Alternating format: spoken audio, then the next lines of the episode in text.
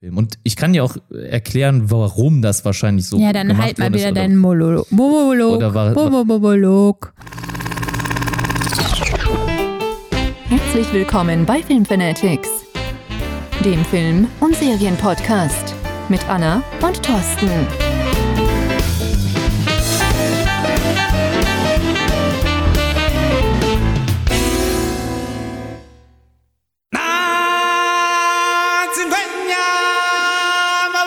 Chihuahua.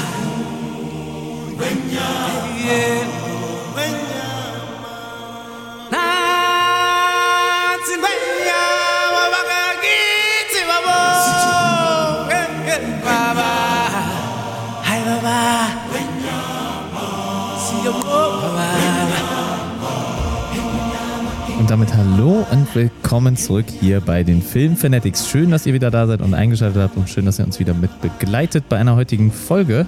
Und wir sind jetzt mittlerweile schon bei 32 Folgen angekommen. Schön, dass ihr da seid. Schön, dass du da bist. Hallo Anna. Hallo, Thorsten. Ja, schön, dass du da Ich habe bist. gedacht, du sagst vielleicht vorher mal, wie wir heißen. Ja, wir sind Thorsten und Anna. Hallo. Wer hier auf dem Podcast geklickt hat, der kennt uns sicherlich schon. Aber ansonsten sei hier auch nochmal jeder neuer Hörer begrüßt. Also ich sehe jetzt zumindest in den Hörerzahlen hat sich das Ganze schon mal ein bisschen niedergeschlagen. Vielleicht kommt das auch ein bisschen von mir auf YouTube. Ich bin zumindest der Meinung, Anna ist der anderer Meinung, aber egal. Das Red werden mal wir nicht ja so sehen. schnell. Das werden wir ja sehen. Also ich denke, dass da vielleicht dann durchaus der ein oder andere noch zu uns gestoßen sein kann. Derjenige sei hier an der Stelle hoffentlich oder mm, sehr nett begrüßt. Und ähm, ja, wir sind die Film Fanatics. Wir sind einmal Thorsten, das bin ich, und Anna, die Ich habe gedacht mir. andersrum. Anna und Thorsten oder so. Nee, ich habe gedacht, also nicht, dass die Leute nachher dich für Anna halten. Gut, dass du es nochmal erwähnt hast. Ähm, ja, Ja, das nur du mal musst äh, zur lauter Aufklärung. reden, äh, weil du siehst hier, ich bin viel, viel lauter Ja, als du redest auch viel zu laut. Ja, das so ist schon besser. Ist vielleicht nicht so angenehm für die Öhrchen da draußen. Ich denke, bisher hat sich noch niemand beschwert, aber ich werde auch Es hat aber auch noch nie jemand irgendwas anderes gesagt. Egal. Also von daher. Naja, Ja. gut. Auf jeden Fall sind wir heute mit einer neuen Folge wieder da. Wir freuen uns, dass ihr wieder eingeschaltet habt. Das hast du jetzt zum dritten Mal gesagt. Wir haben gar nicht geguckt, ob es neue iTunes-Bewertungen gibt, oder? Nein, hast du gibt's geguckt? nicht. Habe ich schon, hätte ich gesehen. Okay, äh, deswegen hier an der Stelle bitte nochmal bewerten, damit das Ganze hier ein bisschen gerankt wird. Aber vielen Dank an der Stelle, wenn ihr das tut. Und worüber sprechen wir heute? Wir haben uns ins Kino bewegt mal wieder und wir haben gesehen einmal den König der Löwen. Das ist der Disney-Blockbuster des Jahres. Obwohl wir ja dieses Jahr einige ähm, Disney-Neuverfilmungen dann, glaube ich, äh, zu erwarten hatten. Ich meine, das wäre jetzt die letzte gewesen. Also wir haben Dumbo, wir hatten Aladdin und Aladdin ist übrigens auch unsere bisher, ich glaube, beliebteste Folge. Und wir Ich meine, Ariel, müsste das nicht auch noch dieses Jahr ins Kino nee, kommen? Ich glaube nicht. Nee, nee, nee. Das ist noch gar nicht in, im Dreh. Also es ist, äh, ich habe eben noch mal mit äh, einer Freundin von uns gesprochen und sie meinte, die Dreharbeiten haben noch gar nicht begonnen, beziehungsweise der Cast steht noch gar nicht fest. Das heißt, das kann dieses also Jahr der, nicht mehr erscheinen. Die Ariel steht ja schon fest. Ariel steht schon fest. Ist auch eine heiße Diskussion. Willst du da heute schon drüber sprechen? Nee, weil du dann wieder so rassistisch wirst. Da Ja, möchte ich ich, mit dir erst- nicht drüber sprechen. kurzer Punkt hier an der Stelle. Ich bin natürlich nicht rassistisch, überhaupt Aber manchmal nicht. sagt er so Dinge, die wirklich schwer Nein, zu nein, nein, nein, nein. Das stimmt. Also, einzuordnen sind. erweckt Nein, hier wir- bitte wir- keinen wir- falschen Eindruck. Aber manchmal schon. Ähm, also es ist mein Eindruck. Ja, Aber ist egal, wir reden jetzt nicht darüber, okay, bei Disney sind wir angelangt. Genau, also Dumbo hatten wir, Aladdin und jetzt König der Darüber Löwen. haben wir ja auch hier schon im Podcast gesprochen, über ja, die über jeweiligen Dumbo Filme. und Aladdin haben wir gesprochen. Das heißt, wir sind wirklich riesen Disney-Fans. Also wir mögen das Genre Disney, ähm, halt dieses schöne Familiengenre, sage ich jetzt einfach mal. Ähm, aber dazu dann auch später mehr. Da möchte ich auch nochmal später drauf eingehen, ob es dann auch jedem Film so gut tut. Hier auf jeden Fall an der Stelle heute König der Löwen und Man in Black International. Das sollen die Themen für heute sein. Ich denke, zwei Filme reichen für einen Podcast, um das mal so zu sagen. Ich denke, von der Länge her werden wir wahrscheinlich auch wieder so eine gute Stunde schaffen. Wir werden sehen. Ihr habt es ja dann hier in eurem Player gerade, könnt ihr direkt sehen, wie lange wir es ausgehalten haben oder wie lange wir gebraucht haben. Und an der Stelle dann fangen wir doch lieber mal direkt an. Ah ja, ich würde gerne noch äh, vorweg schicken, ich gehe mal davon aus, bei einem Film wie Der König der Löwen, ein Film, der 1994 das erste Mal gezeigt worden ist und der jetzt hier auch in der Neuverfilmung keine neuen, keine neue Geschichte erzählt. Es ist einfach wieder Simbas Geschichte, so wie wir sie auch im alten Teil kennen, werden wir hier sofort auch mit Spoilern ja, besprechen. Das heißt, es äh, gibt wahrscheinlich keinen, der jetzt gerade diesen Podcast hört, der noch nicht den Film gesehen hat und äh, den Film kennt. Wenn ja und er möchte lieber vorher den Film sehen, dann sollte er jetzt hier an der Stelle lieber abschalten, denn es ist auf jeden Fall so, dass wir hier alle Details über den Film spre äh, sprechen müssen, um ihn zu analysieren, um ihn vielleicht auch zu vergleichen und um auch euch zu erklären, was finden wir gut, was finden wir vielleicht auch nicht ganz so gut an dem Film. Ich glaube, da bin auch nur ich auf der eher negativen Seite unterwegs. Ich glaube, Anna findet soweit alles gut, aber ich will nicht äh, ihr, ja, ihr Fazit vorwegnehmen. Macht er ja gerne. Aber ja, ich habe jetzt auch, aber es soll auf jeden Fall hier noch mal an der Stelle erwähnt sein. Das heißt, wir werden natürlich wirklich über alle Fakten sprechen in dem Film. Und da ich jetzt schon einen großen Redepart hatte, was Anna mir nie zugesteht oder dann auch nicht so gerne hat, gebe ich dir dann einfach, gebe ich einfach mal das Mikro ja an dich anfangen. weiter. Also du hast ja jetzt schon den Einstieg gegeben. Wie würdest du denn jetzt anfangen? Gut. Mit dem Film. Also wir kennen die Geschichte ja alle schon. Ähm, deswegen, ich möchte kurz vielleicht einläuten, wer jetzt hier vielleicht auch von bekannten Persönlichkeiten dann auch ähm, die Synchronsprecher sind. Also wir haben hier einige bekannten, ähm, ja ich sag mal, Hauptrollen mit dabei. Ähm, da ist mir auf jeden Fall aufgefallen, dass Nala ja, in erwachsener Form gesprochen wird von Beyoncé. Sollte jeder kennen, denke ich mal. Denke ich auch, ja. Anna äh, bewegt sich so heute gar nicht. Äh, ja, ich, ich, ich höre dir zu. Ja, was soll ich, soll ich jetzt jeden Satz kommentieren? Ich glaube, Ja. das ist ja auch blöd. Nee, red mal weiter. Also, Nala wird gesprochen von Beyoncé. Pumba von Seth Rogen. Das sind schon mal zwei. Also man muss dazu sagen, natürlich nur im Originalton. Ne? In, in Deutschland haben wir natürlich deutsche Synchronsprecher. Und Genau. deswegen ist das eigentlich für deutsche äh, Zuschauer relativ uninteressant. Also für mich irgendwie. Also, vielleicht schauen sich ja den Film auch viele im Original an, aber ich finde es zumindest hier schon mal erwähnenswert, dass da einige wirklich Hochkaräter an Stimmen mit dabei sind. Natürlich auch bezüglich des Gesangs, weil wir haben ja hier es mit einem Art, mit einer Art Musical dann auch zu tun. Mm, da ja viel gesungen wird. Ähnlich wie aber wir das auch in anderen Disney-Filmen kennen. Ne? Also das ist nichts anderes als sonst auch. Und ähm, da sei es auf jeden Fall erwähnt, Beyoncé zum Beispiel singt ja sehr, sehr gut. Rafiki wird gesprochen von John Carney. Und wer dem Namen jetzt nichts direkt sagt, äh, hier geht, ähm, handelt es sich um den Schauspieler von äh, Black Panther äh, oder vom Vater des Black Panther, der äh, beim Anschlag ähm, in äh, Civil War äh, auch ähm, ja, zu, ja, stirbt oder zu Tode kommt. Der wird hier von Rafiki gespielt oder der spielt hier Rafiki oder leiht ihm seine Stimme. Und wir haben noch einen bekannten äh, Marvel-Star und zwar der Schauspieler vom Film 12 Years a Slave, der auch in Doctor Strange vorkommt. Und das ist der Schauspieler Shui Teal Ijo 4, wenn ich das jetzt richtig ausgesprochen habe. Oder wie, Den würdest- kenn ich wie nicht. würdest du es aussprechen? Ich kann das gar nicht lesen ohne Brille, was da steht. Also, Schaut es euch sonst im Netz an. ich Also weiß ihr es wirklich nicht. immer ein Bild auch dazu zum Schauspieler. Bei Wikipedia findet ihr das auf jeden Fall.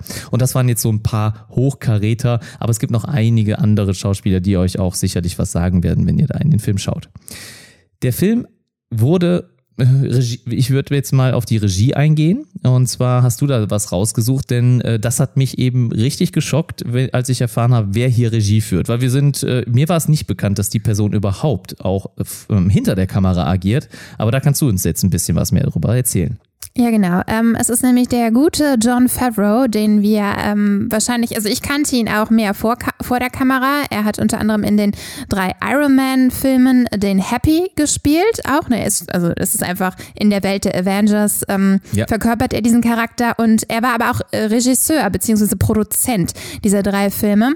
Und für Disney hat er bereits vorher den Film The Jungle Book produziert, ähm, der ja auch schon von der CGI-Technik meiner Meinung nach hervorragend war und ähm, hat da quasi schon eine Steilvorlage hingelegt. Also mir hat diese, haben die Animationen damals schon sehr gut gefallen. Das werden wir dann nachher auch nochmal ähm, im äh, ja, entsprechenden Film König der Löwen äh, bequatschen, wie uns das gefallen hat. Ähm, auf jeden Fall, ich glaube, das kann man vorweg schon sagen.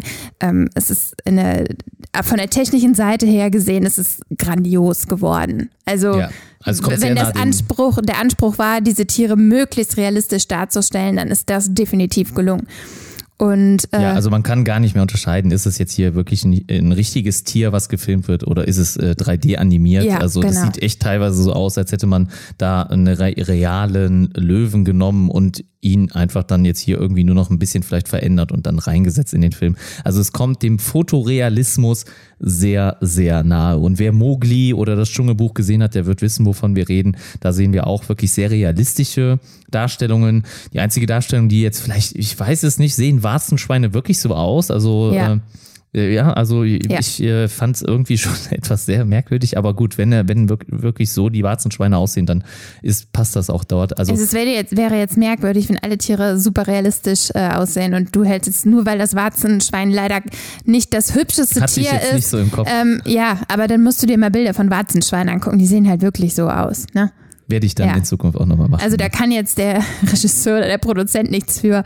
Nein, sowieso die nicht. Tiere ne? sind halt, Aber ich will es nochmal kurz ähm, Optisch nicht die ansprechendsten. Ich möchte nochmal kurz rausstellen, dass wir hier wirklich von Happy sprechen. Also Tony Starks rechte Hand, äh, also die, der wirklich eher komödiantisch unterwegs ist, eher tollpatschig, eher so, ah, also, ja, halt einfach so den äh, ja, Best Buddy von Tony Stark halt so irgendwo Ja, darstellt. halt als Assistant. Ne? Als Assistent, ja, aber auch so eine, ja, ein bisschen eher dümmlich angehaucht, ne? So Naja, dümmlich ist er jetzt nicht. nicht dumm als, als solches, aber halt einfach so ein bisschen einfacherer Kerl und ähm, ja, etwas flapsiger, ähm, ja, ein bisschen korpulenter. Aber was hat das jetzt damit zu tun? Einfach, dass er, also ich, ich kenne halt ihn hauptsächlich nur in der Rolle Happy und dass er da wirklich auch so äh, große Blockbuster-Streifen in Szene setzt, das war mir neu und deswegen sehe ich ihn jetzt gerade halt wirklich in einem ganz, ganz anderen Naja gut, das Licht. eine ist die Rolle, die er verkörpert, aber das ist ja nicht der Mensch, der er in Nee, das, Wirklichkeit das ist. heißt gut geschauspielert, sage ich einfach mal. Ne? Also so als Schauspieler gefällt Ja, er mir dann auch schon Es ist gut. ja auch interessant, dass jemand beides so gleich stark macht. Also einmal vor der Kamera stehen und anscheinend auch relativ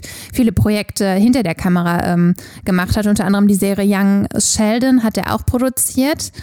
Ähm, und in Ja. einigen Serien King of King Queens. of Queens war er zu sehen, genau. Genau. Ähm, zum Beispiel. Da waren noch einige andere. Ja, genau. Also auf jeden Fall, er hat Bei All Inclusive in dem. Film hat er auch mitgespielt. Erinnere ich mich gerade dran in dieser Komödie. Auch sehr Ja. witzig. Wo Googelt ihn Kevin James auch mitspielt. Also googelt ihn sonst nochmal, wenn ihr jetzt gerade äh, nicht genau wisst, von wem wir sprechen oder so, dann hilft euch das vielleicht nochmal. Ne? Aber ähm, Hut ab an der Stelle auf jeden Fall, was er da bisher so ähm, ja, in Szene gesetzt hat. Also ich bin sehr begeistert davon. Genau, sehr erfolgreich war unter anderem auch der erste Trailer, der zu dem Film herauskam. Der war nämlich der zweiterfolgreichste direkt hinter dem Trailer von Avengers Infinity War. Oder Endgame. Weißt du, war es jetzt Nee, es war Infinity Inf- War oder Endgame? Es war Infinity War und ist damit auf Okay. Platz zwei. Ja. Und äh, ich glaube, es waren rund 224 Millionen Klicks innerhalb von 24 Stunden. Das ist ja schon mal eine, äh, ja, Ja, sehr äh, hohe Zahl. definitiv. Äh, Und ich kann mich selber erinnern, als ich den, also ich habe den Trailer sehr, ähm, ja, sehr gespannt äh, verfolgt. Also ich habe mich darauf gefreut, den zu sehen und als es dann endlich released worden ist, die ersten Szenen, ähm, ja, auch ähm, ich erinnere mich auch mal im Kino, wenn wir uns Film angeschaut haben, wenn der Trailer lief, da hatte man irgendwie schon Gänsehaut.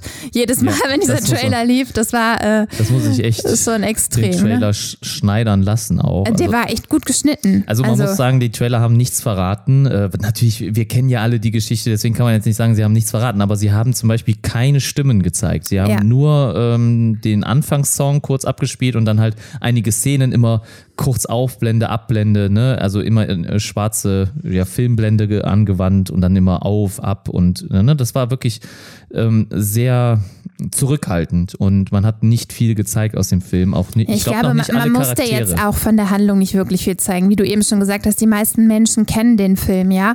Ähm, also zumindest unsere Generation und auch die Generation unserer Eltern.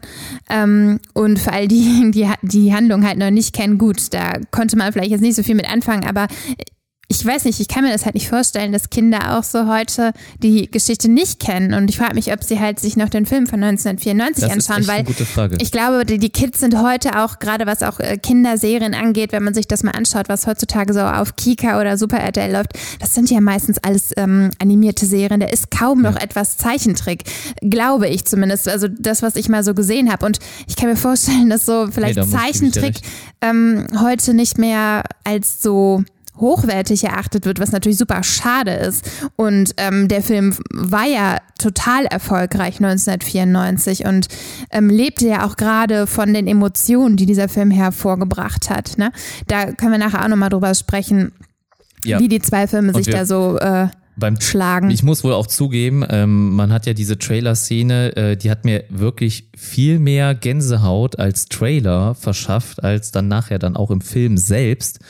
Ich kann dir nicht genau sagen, woran das liegt, ähm, weil man sieht natürlich im Trailer die Szenen viel kürzer und das lässt einem wirklich nochmal irgendwie die Fantasie ein bisschen mehr ähm, freilaufen oder man fühlt sich auch einfach zurückversetzt. Also sobald man diese Musik hört und diese erste Startsequenz, also die erste Sequenz alleine ist das schon den Kinopreis wert muss ich ganz ehrlich sagen. Einfach allein schon dieses ähm, ja, Feuerwerk und äh, was man da an Animationskunst sieht, die Kulissen, Hintergrund, das Gras, ja, dieser Wanne, wie man es nennen mag, wie auch immer, der Königsfelsen. So imposant und die Startszene, die ist hier wirklich sehr gelungen. Aber sie war halt im Trailer etwas kürzer und imposanter dann für mich auch, weil alles sehr kurz gefasst worden ist. Da hatte ich sofort mit dem ersten Ton Gänsehaut. Das dauert hier natürlich dann im Film ein bisschen länger, aber ich will es jetzt nicht äh, schlechter sprechen, als es ist. Es kam mir wahrscheinlich nur so vor, aber die, ich müsste den Film nochmal sehen, um es nochmal genauer ähm, zu beurteilen. Aber jetzt auf jeden Fall hier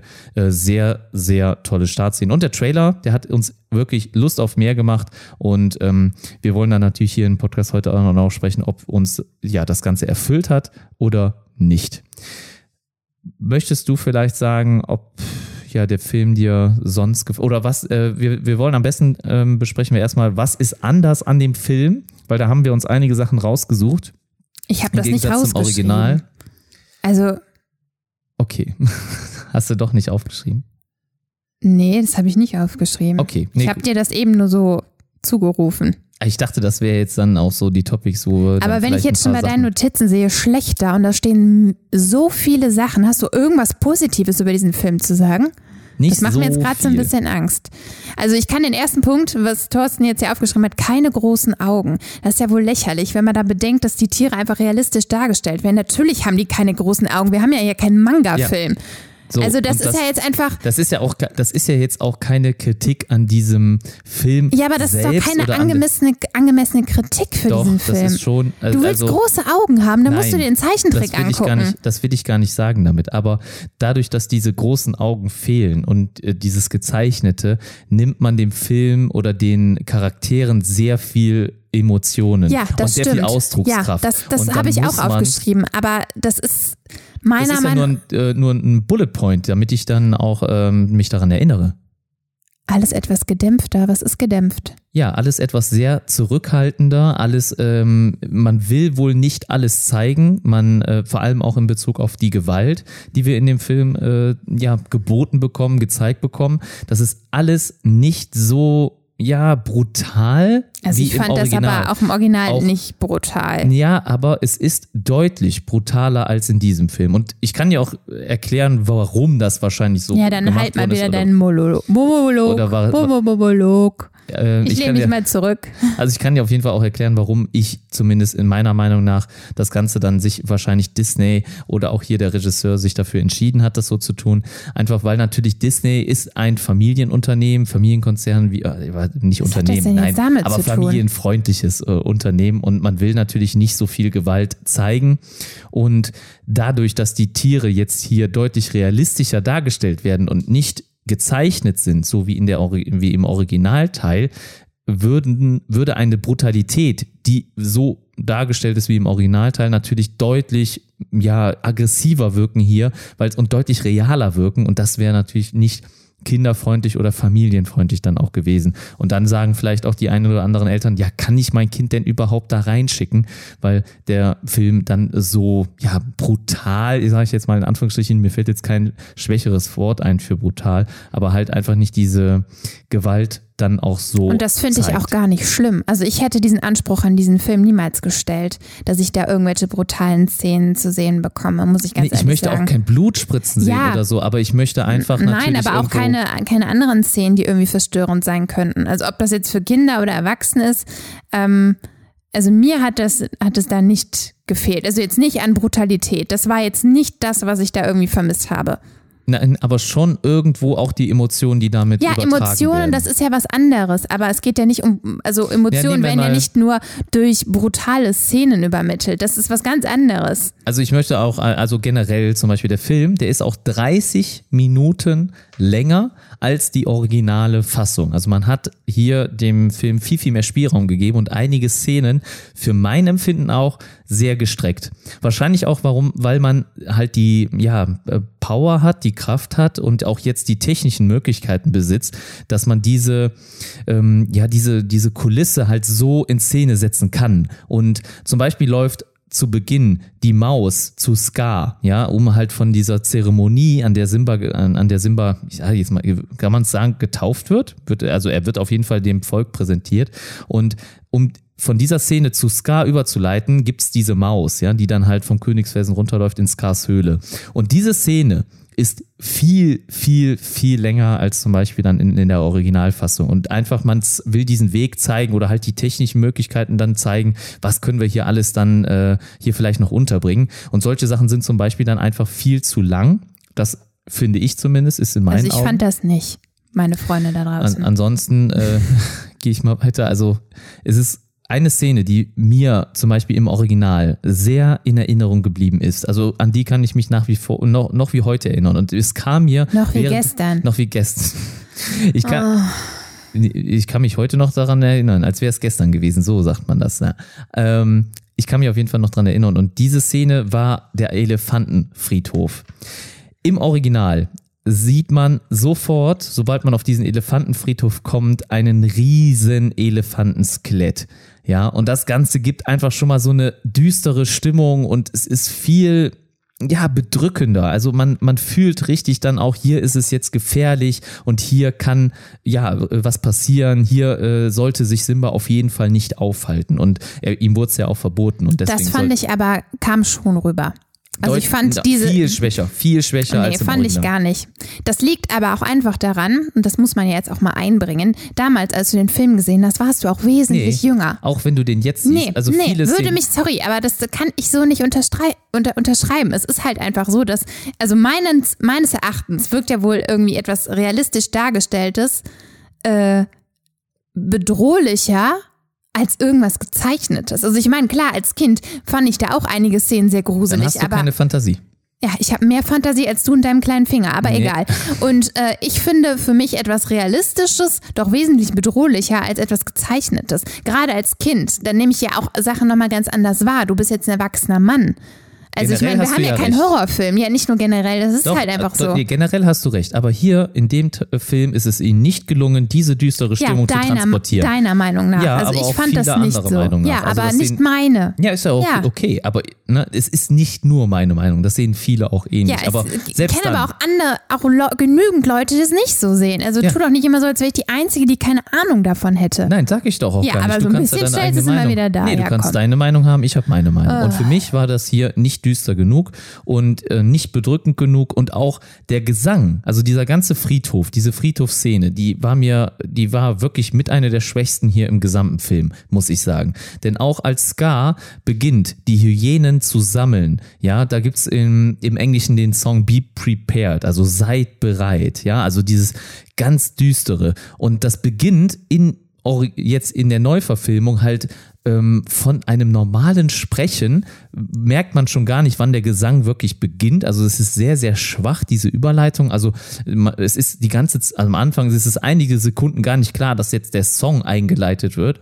Und auch irgendwie der Gesang selbst, der hat nicht diese imposante ja, Tragkraft, wie das im Original der Fall war. Also dieses seid bereit, ne, äh, macht euch bereit, wir, wir werden jetzt die Herrschaft ergreifen und ähm, wir reißen den Königsfelsen ein quasi oder übernehmen den Königsfelsen. Das kommt hier absolut nicht so rüber. Auch die grünen Lichter fehlen. Im, Ori Im Original gibt es die ganze Zeit dieses grüne Aufflackern und diese Hyänen, die sind alle sehr, sehr, ja, düster, gefährlich und man, man, man fühlt sich richtig dazu irgendwie emotional zusammengedrückt. Man hat selbst schon ein bisschen Angst. Und das liegt nicht nur daran, dass ich zum damaligen Film ein Kind war. Das geht auch heute noch Leuten so und auch die ähm, Gewalt, die dort teilweise gezeigt wird, ähm, ist absolut nicht so präsent wie in dem jetzigen neu, in, wie in der jetzigen Neuverfilmung. Bist du noch anwesend? Ja. Würdest du dann vielleicht Ja, wenn ich ja was was. Ja, also ich sehe das halt nicht so. Aber ich habe ja eben schon gesagt, wieso. Ist ja wohl eine ganz subjektive Meinung. Ähm, also ich fand, äh, fand die Szenen gut. Also kann ich jetzt nicht anders sagen. Ich fand auch den Scar sehr gut, seine Darstellung für mich äh, noch mal ein bisschen grusiger als die Zeichentrickfigur. also von daher ähm, kann ich das nicht so unterschreiben. Ich glaube, das muss, da muss sich auch jeder einfach ein eigenes Bild von machen. Also wo ähm, du Scar jetzt auch sagst, also Scar ist halt hier auch ähm, nicht so dunkel dargestellt. Also er sieht für mich, ja, man sieht ihn schon oder kann ihn von Mufasa auch unterscheiden, aber er ist nicht so ja, ganz anders ge dargestellt wie zum Beispiel Mufasa. Also man sieht, es sind natürlich beides Löwen, aber im Original ist er halt einfach, hat er eine ganz andere Farbe. Ja, eine Naja, ganz aber andere Löwen Fellfarbe. haben halt nicht so viel unterschiedliche Fellfarben. Das muss man jetzt auch einfach mal sagen. Also es gibt jetzt keinen Löwe, der eine schwarze Mähne hat. Ich finde es einfach, dass es, dass es vielleicht dieses, ja, wirklich ähm, gezwungene, realistische tut einem Film nicht immer gut. Also und ich für mich, für mein Empfinden war es hier einfach zu gezwungen, zu realistisch und Das wir wollen Problem uns ist zu wenig einfach- davon wegbewegen. dass ich, was ich jetzt auch gemerkt habe bei den ganzen Kritiken, die ich gelesen habe, dass die Leute einfach viel zu sehr den Originalfilm mit diesem vergleichen. Und das finde ich eigentlich super schade, denn es geht ja nicht darum, einen 1 zu 1 Film nur anders dargestellt zu machen, sondern warum gibt man dem Film nicht die Möglichkeit, die ganze Story neu zu interpretieren? Ich finde das ganz schlimm, wenn man immer sagt, naja, da war aber das so und das ist jetzt, warum kann das nicht anders sein? Warum kann es nicht anders dargestellt sein?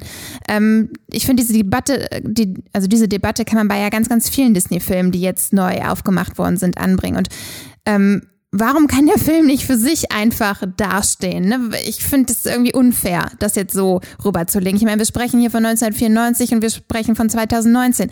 Die Ansprüche an das Publikum sind anders geworden. Das muss man ja auch mal ganz klar sagen. Also ich hätte es jetzt auch mega langweilig gefunden, wenn der Film eins zu eins genauso gewesen wäre. Es hätte mich ja nichts überrascht. Und ich finde, dieser Film hat an gewissen Stellen eine kleine Überraschung. Das macht den Film auch ein bisschen interessanter. Das lockt die Leute in die Kinos. Also sorry, vielleicht sehe ich das falsch. Vielleicht würden jetzt alle anderen sagen, nee, finde ich nicht so. Aber ich finde es nicht gut, wenn man den Film eins zu eins über den alten legen, legt. Also Das meine Problem Meinung. ist an der Stelle, dass er ist eins zu eins der Film. Das heißt, äh, also Ja, es ist wirklich natürlich. fast jedes Detail ist genau gleich, ja, aber ja, das schlechter. ist auch so. Nee, eben nicht. Also, aber trotzdem, auch wenn der Film natürlich, ich sag ja, ein Remake ist und die Story ist gleich und es sind viele Szenen gleich, aber warum gibt man dem Film nicht die Möglichkeit, eigene Interpretationen nochmal zu setzen? Deswegen sage ich ja, wir haben ja einen großen Abstand der Produktionsjahre. Der Film kann doch was, als was ganz Neues auch gelten. Ja. Also, Natürlich kann er das, ja. aber es ist ja auch so, dass man, es ist leider ein Remake der, des, ja, des damaligen Films und dieser Film hat so viele Generationen geprägt. Es ist mit einer, es ist, glaube ich, der erfolgreichste Disney-Film überhaupt von allen. Und dieser Film hat halt einfach so eine Tragweite, die es jetzt natürlich zu füllen geht und die Erwartungen waren riesig. Ja, es ist der nicht Film hat aber durchweg sehr positive Kritiken das bekommen. ist ja auch in Ordnung. Ja, und der Film ist ja auch nicht schlecht. Aber es ist ja auch, nee, das will ich auch gar nicht sagen, aber man darf doch mal Kritik äußern. Ja, wir sind hier ein natürlich. Podcast, der jetzt sagt, äh, wir wollen einen Film analysieren und unsere Ja, Meinung schildern. Und ich ist möchte, ich möchte einfach nur sagen, was mir gefallen hat und was mir nicht Ja, das gefallen ist ja auch okay. Deswegen ist es ja, meinte ich auch eben, das sind ja ganz subjektive Wahrnehmungen, die wir hier haben. Ja. Ja, Subjektiv ist es. Zum Beispiel auch nach dem Elefantenfriedhof, die Szene. Ja, wir haben Mufasa, der Simba ja in letzter Sekunde aus dem ähm, aus dem ja, Fängen der Hyänen befreit und ihn dort beschützt, ja, gegen die Hyänen kämpft, seine Stärke nochmal demonstriert und zeigt, dass er ähm, ja auch es recht ist, König zu sein. Und er geht mit Simba dann ja zurück ins Königreich und schickt Nala nochmal mit Sasu nach Hause und möchte ein Gespräch mit ihm alleine führen unter Männern. Ja, Vater-Sohn-Gespräch, die Vater-Sohn-Beziehung hier nochmal wird rausgearbeitet und da kommt mir diese Szene zum Beispiel irgendwie viel zu kurz. Irgendwie sind einige Szenen, habe ich ja eben gesagt, viel zu lang gezogen und die Szene war für mich viel zu kurz. Man sieht ja ganz kurzen Moment, wo Mufasa sagt, ich hätte dich kurz, ich hätte dich fast verloren. Und äh, danach ist es quasi schon wieder direkt schwingt das wieder um in dieses ähm, alberne, ja, oder dann äh, kebbeln sie sich ein bisschen. Und auch während sie dieses Gespräch führen, ja, das ähm, äh, Simba Angst hat, Mufasa Angst hat, dass er ihn hätte verlieren können. Irgendwie kommt mir dieses nicht so rüber, die Emotionen. Ich weiß nicht, ob das an den Synchronsprechern lag oder halt wirklich auch nicht besser inszeniert war von den, die Optik, äh, die, die Mimik und Gestik ist halt sehr wenig vorhanden bei einem ja, realen Löwen und man kann es nicht anders dann wahrscheinlich auch darstellen in diesem, in diesem Fotorealismus. Aber das hat mir halt gefehlt und das Gespräch war viel zu kurz und Mufasa schaut Simba während dieses Gesprächs gar nicht an. Und das sind so Momente, die haben für mich das Original zu etwas Besonderem gemacht und das hat auch ähm, ja viel mir beigebracht in der Vergangenheit. Was ist Liebe, Freundschaft, ja, ähm, was ist Recht, was ist Unrecht, ja, und das sind so Momente, die einem dann halt in Erinnerung bleiben, die mir dann im Original besser gefallen haben. Und leider muss der Film sich damit auch vergleichen lassen. Das musst du auch akzeptieren. Nee, ich akzeptiere das nicht. Aber ich habe das ja auch schon dargelegt, wieso. Ich sehe den Film halt eigenständig und äh, ich habe den Original jetzt auch schon seit Jahrzehnten wahrscheinlich nicht mehr gesehen. Es ist sehr, sehr lange her. Ähm, ich fand, also der Film hat mich emotional schon mitgenommen und äh, ich habe mich sehr gut unterhalten gefühlt. Ich habe mich sehr auf den Film gefreut. Ich wurde auch nicht enttäuscht. Ähm, von daher hat der Film alles, äh, ja, alles bei mir erreicht, was er erreichen sollte. Da möchte ich gar nicht mit dem Rotstift irgendwo ansetzen. Okay, gut. Dann ja. äh, perfekt. War das jetzt schon dein Fazit? Ich weiß ja nicht, was jetzt noch von dir kommt, wo ich jetzt noch gegenhalten soll. Ich, ja, äh, äh ich habe ja hier, äh, du verteidigst ja nichts, äh, du sagst ja einfach nur, es ist so, wie es ist. Nein, Und, nein, nein, das habe ich ähm, nicht gesagt. Ich habe gesagt, das sind ja ganz subjektive Wahrnehmungen. Das ja. ist ja deine Meinung. Es ist ja auch in Ordnung.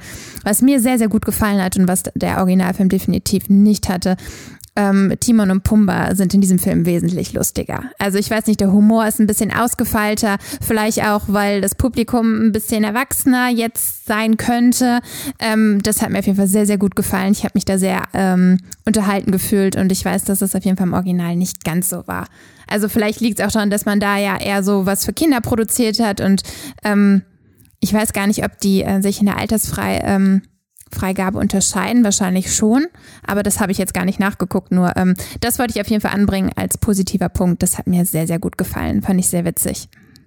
Ja, Timon und Pumba, muss ich zustimmen, sind auf jeden Fall sehr, sehr gut gelungen. Ähm, ich bin jetzt auch der Meinung, dass sie im Original schon witzig waren. Also das äh, will ich jetzt gar nicht so, äh, ja, ich sage jetzt mal ähm, hier nochmal hervorheben, dass das besser wäre, aber sie sind, glaube ich, nochmal ein bisschen witziger. Ja, nochmal ein paar mehr Gags noch hinzugefügt. Ne? Also da auch wieder der Grund, warum das Ganze ein bisschen länger ist. Also ein paar Gags sind da auf jeden Fall nochmal mehr drin gewesen. Und ein paar Gags werden auch, glaube ich, im Gegensatz zum Original bis zum Ende durchgezogen. Also es wird auch mal das Wort Poop, glaube ich, genannt, ne? Ja, oder Pups, Pupen. Ne? oder Pupen. Äh, und wir wissen ja, das Warzenschwein Pumba hat da so seine Probleme mit und das ist auch so der Grund, warum er und Timon sich so mögen oder sie zu sich zueinander gefunden haben, weil das weil der eine furzt oder was? Ja, weil der eine furzt und dann niemand anderes mit ihm was zu tun haben wollte. Ja, okay, stimmt. So in etwa, das ja. war ja die Geschichte der beiden. Ähm, es ist auf jeden Fall sonst, natürlich gibt es auch schöne Momente in dem Film. Also schön ist natürlich auch, wie äh, Simba dann zu den beiden findet. Ähm, das finde ich sehr schön inszeniert. Auch die ja, Szene mit Hakuna Matata. Ich glaube, sie ist auch etwas länger als im Original und ähm, auch ja sehr, sehr coole Animationen, das Hin- und Hergehüpfe, Gespringe, auch die bunten Farben natürlich in dieser wirklich komplett anderen Welt. Also hier sieht man auch. Die mir auch schon irgendwie besser gefallen hat als die, ja, ich sag mal, die Szene um den Königsfelsen. Ich meine, klar, das ist halt die Savanne, ne, da wo die Löwen wohnen. Aber da in dem dschungelartigen Wald, das war schon irgendwie schöner. Halt also ich kann mir, ja genau, ich hätte als Löwe wohl lieber da bleiben wollen. Ja, so wie Simba auch. Also ja, Nala fand es ja auch ganz schön da. Also. Ja, also eigentlich hätten sie alle da hinziehen können. Ähm, wäre wahrscheinlich dann hier auch die richtige Entscheidung gewesen. Aber äh, man hatte halt wirklich ähm, ja, blühendes Paradies dort. Ähm, ja, die Tiere, die dort leben, ernähren sich ja auch nicht äh, von ja Fleisch, sondern halt eher von Insekten und so. Das kennen wir ja alles auch aus dem Original. Man ja, zumindest die Tiere, die da jetzt gerade gezeigt worden sind. Da ja, gab es mit Sicherheit auch Tiere, die ja, ich Wild reißen, mit Sicherheit, ja. ja. Ja, na gut. Also ich meine zumindest, das wäre so ein abgeschotteter Bereich, der jetzt. Wie soll das in der Natur abgeschottet sein? Achtung, hier keine Fleischfresser nee, oder mit was? Mit der Wüste, mit der Wüste. Nee, nee, nee. Es leben ja nicht nur in der Wüste Fleischfresser. Also ich glaube, auf jeden Fall Thorsten alles, hat nicht so viel Ahnung von der Auf jeden Fall alles sehr viel Tierwelt. bunter. Also wir haben viel, viel mehr bunte Pflanzen, wir haben viele bunte Käfer dann natürlich. Das, das wirkt als Animation natürlich nochmal viel, viel intensiver. Das ist ganz klar. Das ist eindeutig. Wir haben den Film äh, übrigens auch in 2D natürlich geguckt. Also wir versuchen eigentlich immer, wenn möglich, dann auch den Film in 2D zu schauen. Also wir sind keine wirklichen Fans von 3D. Ähm, nee, gar nicht. Ich hasse das. der Trend nimmt ja auch mittlerweile wieder so eher ein bisschen ab. So ja, wie ich das jetzt so einschätze gerade, ne? aber das ist zumindest so die Meinung, die ich auch so aus dem Bekanntenkreis höre. Das sind auf jeden Fall auch schöne Szenen, das gibt's natürlich auch, gar keine Frage, auch generell alles, also die Darstellung, das lohnt sich auf jeden Fall. Also wenn ihr noch den Film gucken könnt, der Kinostart war am 17. Juli, dann geht auf jeden Fall in den Film rein. Also der Film lohnt sich alleine schon wegen dieser ja enorm guten Darstellung und Inszenierung und dieser äh, ja dieser wirklich tollen Animation. Also da hat das äh, Studio, das den produziert hat, auf jeden Fall nochmal einen super Job ähm, abgeleistet. Aber generell halt für mich im Vergleich zum Original nicht ganz so imposant. Also da wäre zum Beispiel auch noch ähm, zu nennen, dass halt äh, die, ja, ich hatte es eben schon mal kurz erwähnt, ähm, auch Sasu wird hier wenig Gewalt zugefügt. Also im Original ist es so, dass er doch auch am Ende im Käfig steckt, fast gegrillt wird und fast aufgegessen wird. Er wird gegen einen Stein geschleudert und ähm, man sieht halt auch an ihm mehr Gewaltdarstellung. Er, er steckt, glaube ich, auch einmal im Mund von Scar ähm, äh, und wird fast gefressen. Also das sehen wir hier halt leider alles nicht. Nichtsdestotrotz insgesamt für mich ein sehr, sehr guter Film, auch wenn am Ende für mich eine sehr prägnante Szene auch abgeändert wurde. Ich glaube bewusst natürlich, weil man hat sich sicherlich das Original angesehen, eins zu eins und dann versucht, was machen wir daraus. Und für mich war eigentlich eine sehr wichtige Szene und auch vor allem hier, ähm, wir haben das Musical gesehen. Und im Musical war es auch eins zu eins, also das Musical in Hamburg, äh, äh, eins zu eins wie im Originalfilm. Und da war auch eine Endszene, ähm, als ähm, Simba rausbekommt, dass ähm, Scar für den Tod von Mufasa verantwortlich ist, als er ihm das gesteht, als Simba am Abgrund ist und äh, Simba sich nach diesem Geständnis dann auf ähm, erlehnt und nochmal hochkommt und dann Scar nach unten drückt und ihn nochmal dazu auffordert, wiederhole das, was du gerade gesagt hast und äh, sag es, dass alle es hören können. Ja, also dieses sag ist, dass alle es hören können. Also dieser Satz, der hat mir hier auf jeden Fall gefehlt und dass Scar dann auch nochmal sagt, ich habe Mufasa getötet. Auch dieses, wie man das Wort getötet sagt. Also das kam hier für mich nicht drüber. Ich glaube, man hat es so gar nicht erwähnt und ich, ich meine, er hätte irgendwas gesagt mit, ich habe, ich war für Mufasas Tod verantwortlich oder wie auch immer, aber äh, dieses ja, dieses äh, einfach viel zu gedämpft alles. Also man hat sich hier sowas von zurückgehalten, finde ich. Und diese Szene hat mir auf jeden Fall auch am Ende leider gefehlt.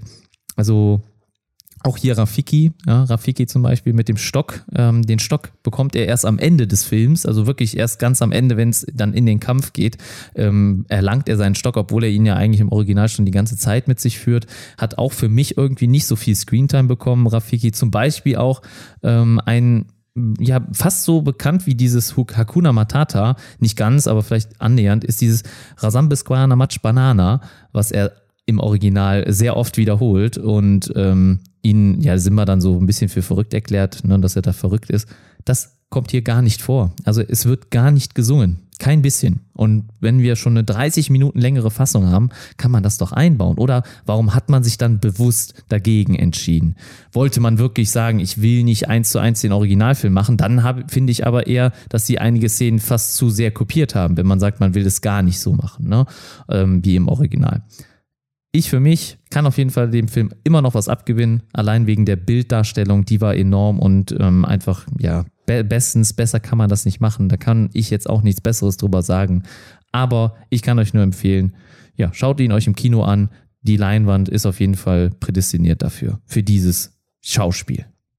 Ja, den letzten Satz kann ich so unterschreiben. So, den Rest nicht. Perfekt. Nee, den Rest nicht. Gut, alles klar. Also von uns auf jeden Fall eine Empfehlung. Ist es der beste Disney-Film des Jahres? Sag mal, wie siehst du das im Vergleich zum Beispiel zu Dumbo und Aladdin?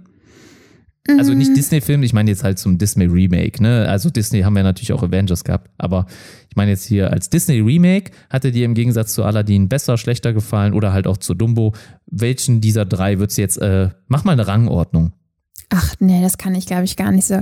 Ich, ich weiß nicht, ich, ich mag das irgendwie nicht so, so vergleichen. Die haben mir alle sehr gut gefallen. Ich bin halt ein sehr großer Aladdin-Fan und habe das als Kind, glaube ich, auch noch ein bisschen mehr gemocht als König der Löwen. Also König der Löwen war nie mein, einer meiner Liebs. Ich fand den immer toll, keine Frage. Ich habe als Kind jeden Disney-Film irgendwie gemocht und geliebt, aber ähm, Aladdin irgendwie, hab, also fand ich den Film ähm, immer ein bisschen schöner. Ähm, ich würde jetzt aber nicht sagen, dass das Remake besser war. Das nicht.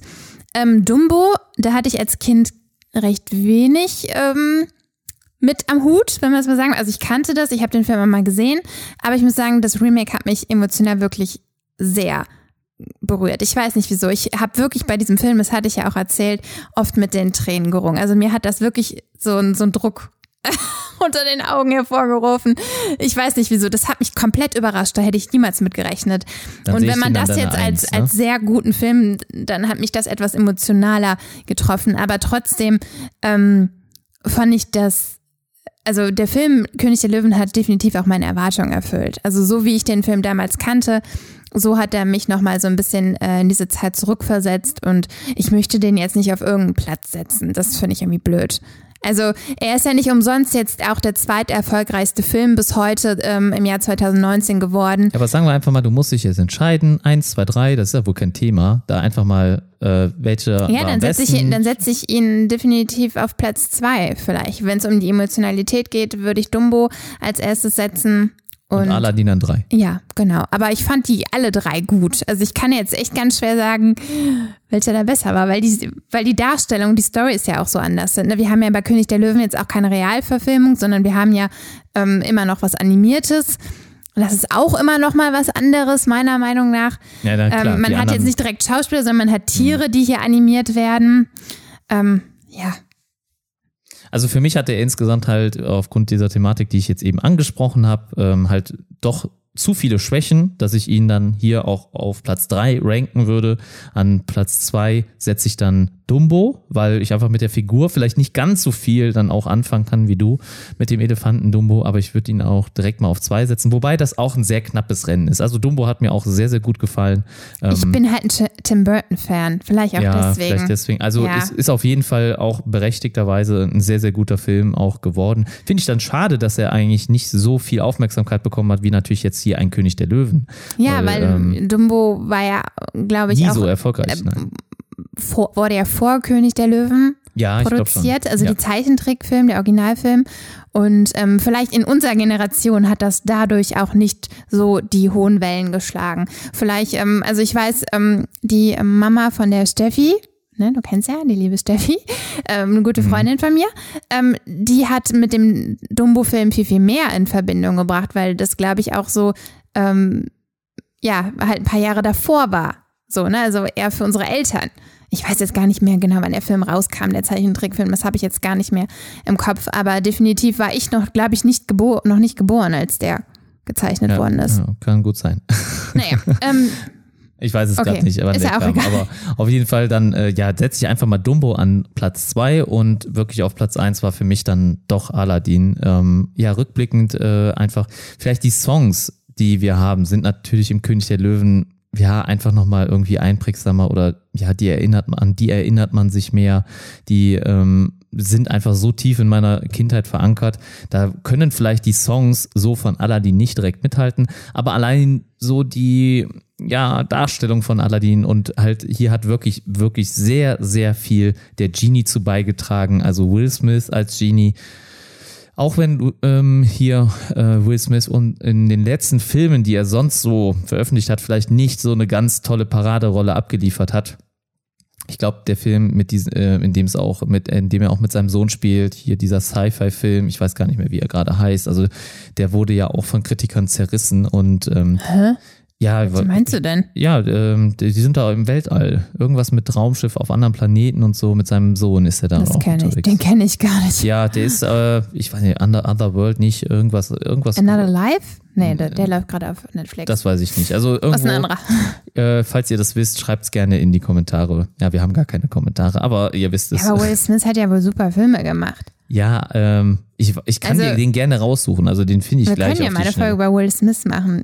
Auf Die- jeden Fall. Die Will Filme, Smith, super. Das, das Streben nach Glück und sieben Leben. Ich weiß nicht, wie oft ich bei diesen Filmen heulen musste, weil die mich so zu Tränen gerührt haben. Also das haben wenig andere Filme geschafft, muss ich wirklich ja, sagen. ja, Sieben Leben und das Streben nach Glück waren richtig Wirklich, gute Filme. ja. Auch mit wahrscheinlich Sieben Leben doch schon der beste Film von Jaden Smith, also seinem Sohn. Ähm, Obwohl, äh, der Obwohl der spielt ja auch ähm, bei äh, Das Streben nach Glück mit.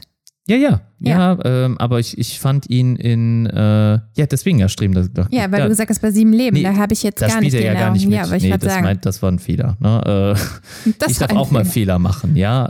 Ähm, Ja, machst du auch genug, ist okay. Ja, danke dir.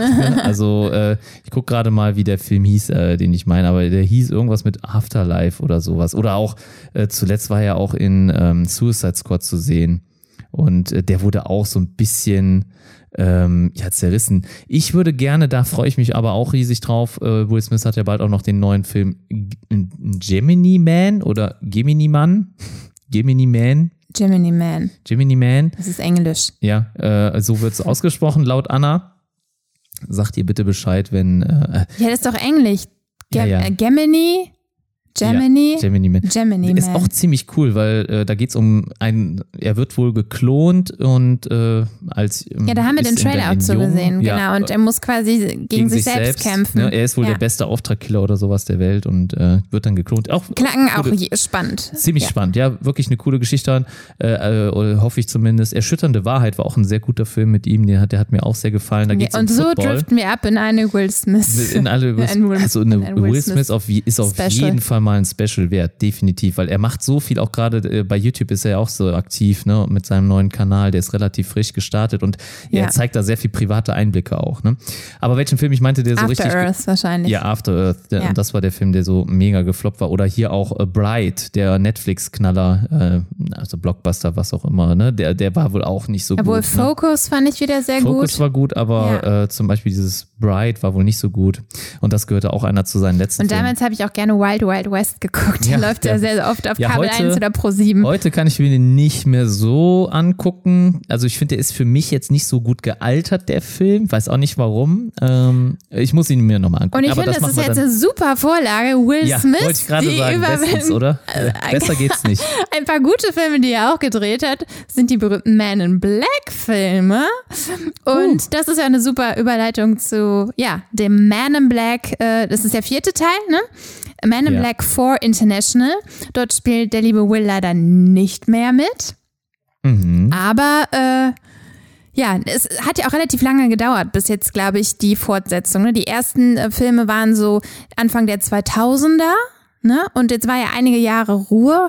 Ähm, der dritte Teil war ja dann nochmal recht erfolgreich, das, was ich gelesen hatte. Und ähm, ja, dann war wieder mal Pause und jetzt mit äh, neuer Besetzung. Ja, das sind echt Filme, die immer so riesen Pausen dazwischen hatten, habe ich das Gefühl. Ne? Also die Ja, ja wurden gut, aber vielleicht Stück. ist das auch gar nicht so schlecht, denn wenn du immer wieder eine Fortsetzung hintereinander knallst, du weißt bei sehr, sehr vielen ähm, Filmen, wo es dann zig Teile gibt, dass die Qualität nimmt leider auch ganz oft dann irgendwie von Film zu Film ab. Das fand ich aber bei diesen Filmen gar nicht. Also die ich habe jetzt nur so vage noch ein bisschen was von den ersten drei Filmen in Erinnerung, aber ich weiß, dass sie mir alle ja, sehr gut gefallen die haben. Hauptstory ist immer irgendwie sehr banal. Ja, ist auch so. Also ich sag mal, der, Plot ist jetzt auch nicht weltbewegend, aber ich glaube sogar der erste oder was der zweite Teil, irgendeiner der Teile hat auf jeden Fall einen Oscar auch fürs beste Kostüm oder Make-up bekommen, weil die Kost also das ist schon witzig, das, wie die dargestellt werden und dass die so mit den Aliens da teilweise in so einer Welt ein bisschen zusammenleben, ist schon cool. So.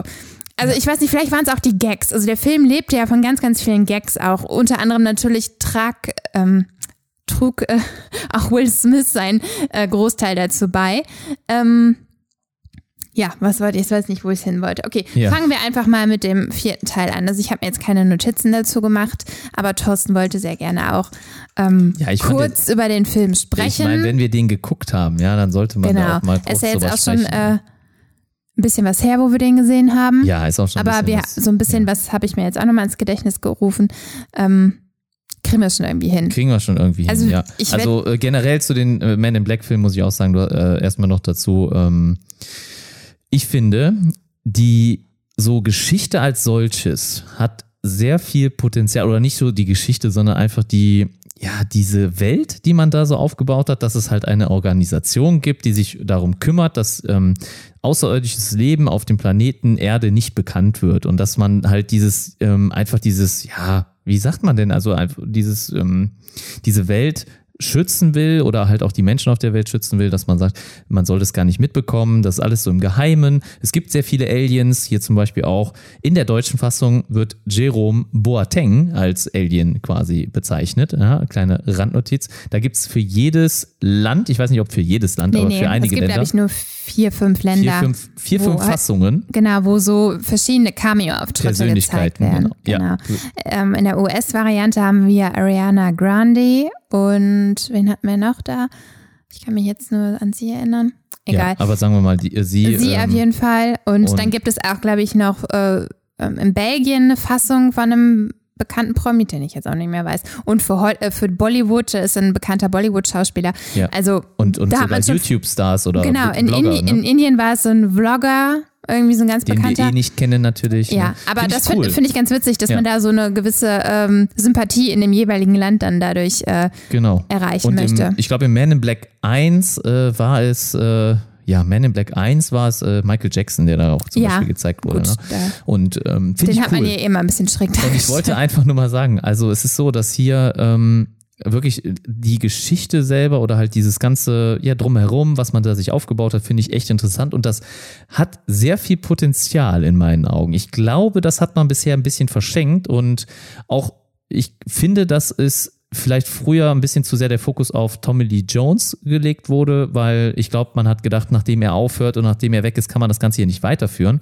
Obwohl ich hier natürlich sagen muss, ich hätte gern wieder Will Smith gesehen. Also Will Smith hat mir auf jeden Fall auch in der Rolle sehr gefallen. Ähm, Agent J, also hier, falls ihr die Man in Black nicht kennt, ist es ja so, dass diese immer nur mit einem Buchstaben abgekürzt werden. Also ähm, die, wenn man also sich dafür bereit erklärt, für die äh, Man in Black zu arbeiten, verliert man seine komplette Identität. Es werden einem die Fingerabdrücke ja rausgelöscht äh, und man hat die komplette ja, Persönlichkeit, die es vorher gab, die wird komplett gelöscht und man bekommt dann einen neuen Namen und in der Regel beginnt dieser Name dann mit dem ersten Buchstaben von dem Namen, den man vorher hatte. Und Agent J, ja, den hätte ich natürlich gerne auch wieder gesehen. Ich finde, Tommy Lee Jones fehlt jetzt hier nicht unbedingt. Ich finde, Chris Hemsworth macht einen guten Job im aktuellen Teil. Ähm, Ja. er, sonst ist er auch sehr, sehr klamaukig unterwegs. Hier ein Das bisschen passt- dazwischen. Ja, aber er war schon, äh, er war schon klamaukig schon- unterwegs. war schon schon wieder so ein bisschen bisschen der, der Trottel vom Dienst. Ja, Aber- nicht ganz, aber schon so ein bisschen. Ja, aber eine Sache, die ich kurz noch ansprechen möchte äh, vom ersten Teil. Mir ist nämlich eben aufgefallen, dass der, ja, der Böse im ersten Teil, das ist ja, äh, der übernimmt so ein, ja, der übernimmt den Körper eines Menschen und dieser Mensch wird, ich weiß gar nicht mehr, gerade Edgar hieß er, glaube ich, Edgar, ja, wenn ihr das aus dem ersten Teil kennt, wird gespielt von Vincent Donofrio.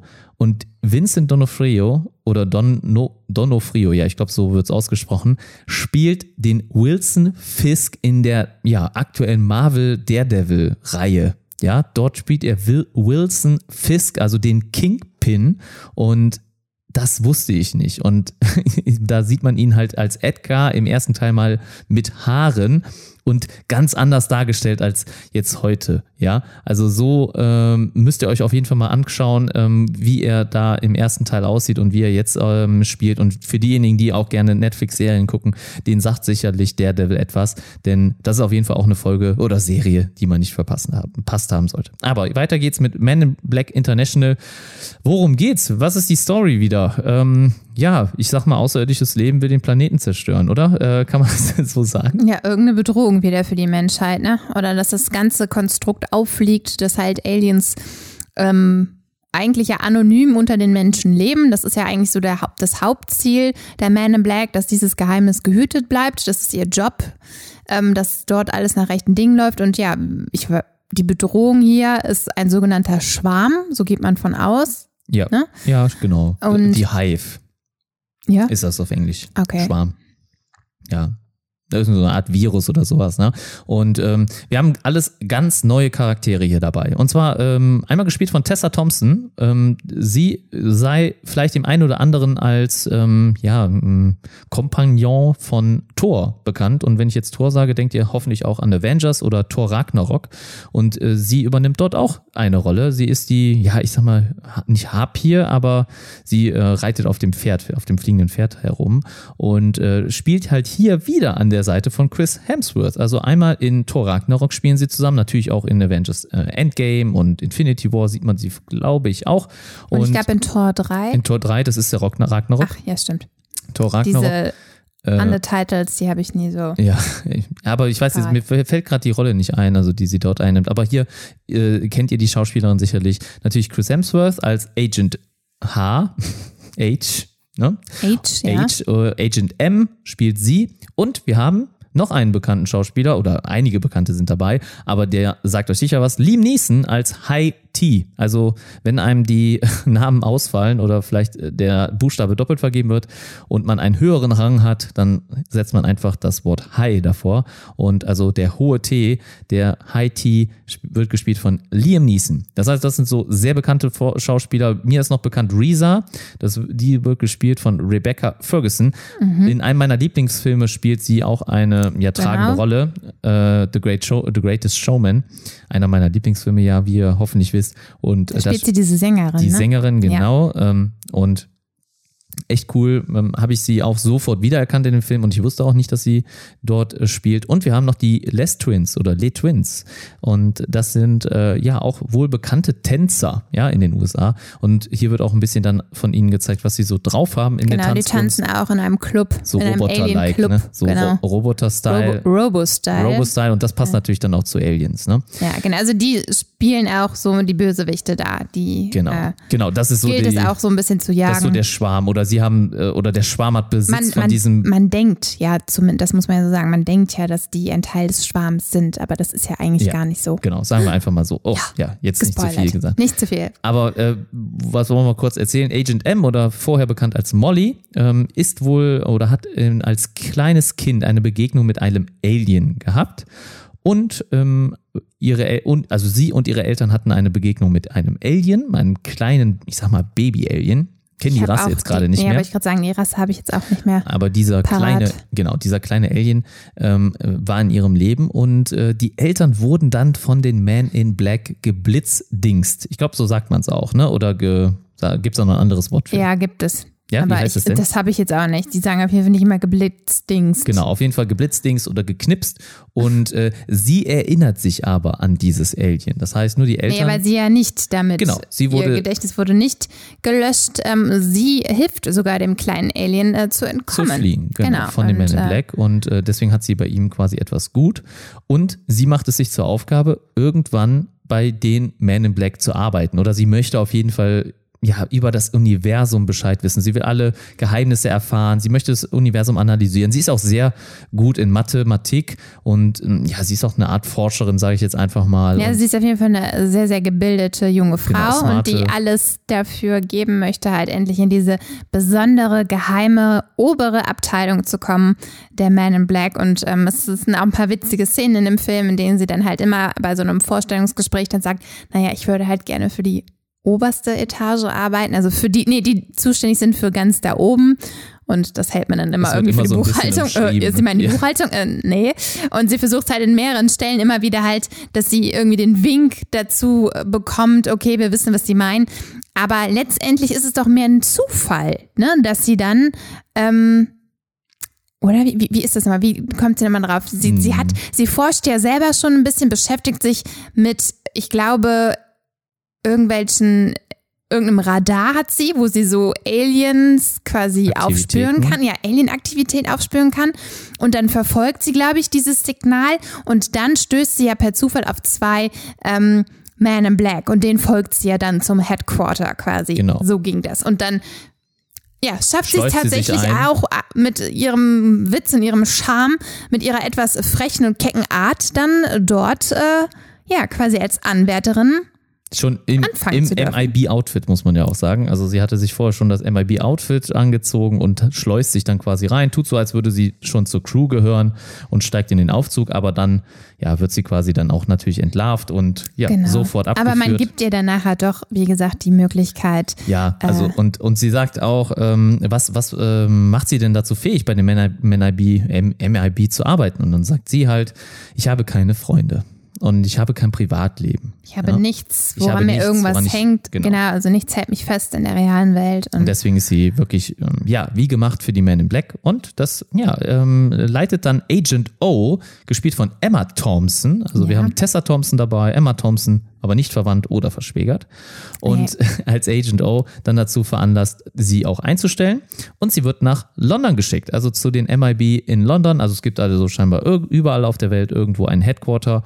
Und eins ist dann in London und dort stößt sie dann auf Chris Hemsworth und Liam Neeson. Die dort halt so mit so die, also Liam Neeson halt als Haiti das Oberhaupt diese Organisation darstellen und Chris Hemsworth so seine, ja, rechte Hand äh, in dem Fall oder halt auch der beste Agent, den diese äh, Organisation oder dieses Headquarter dann dort halt jeweils gesehen haben. Und das ist genau.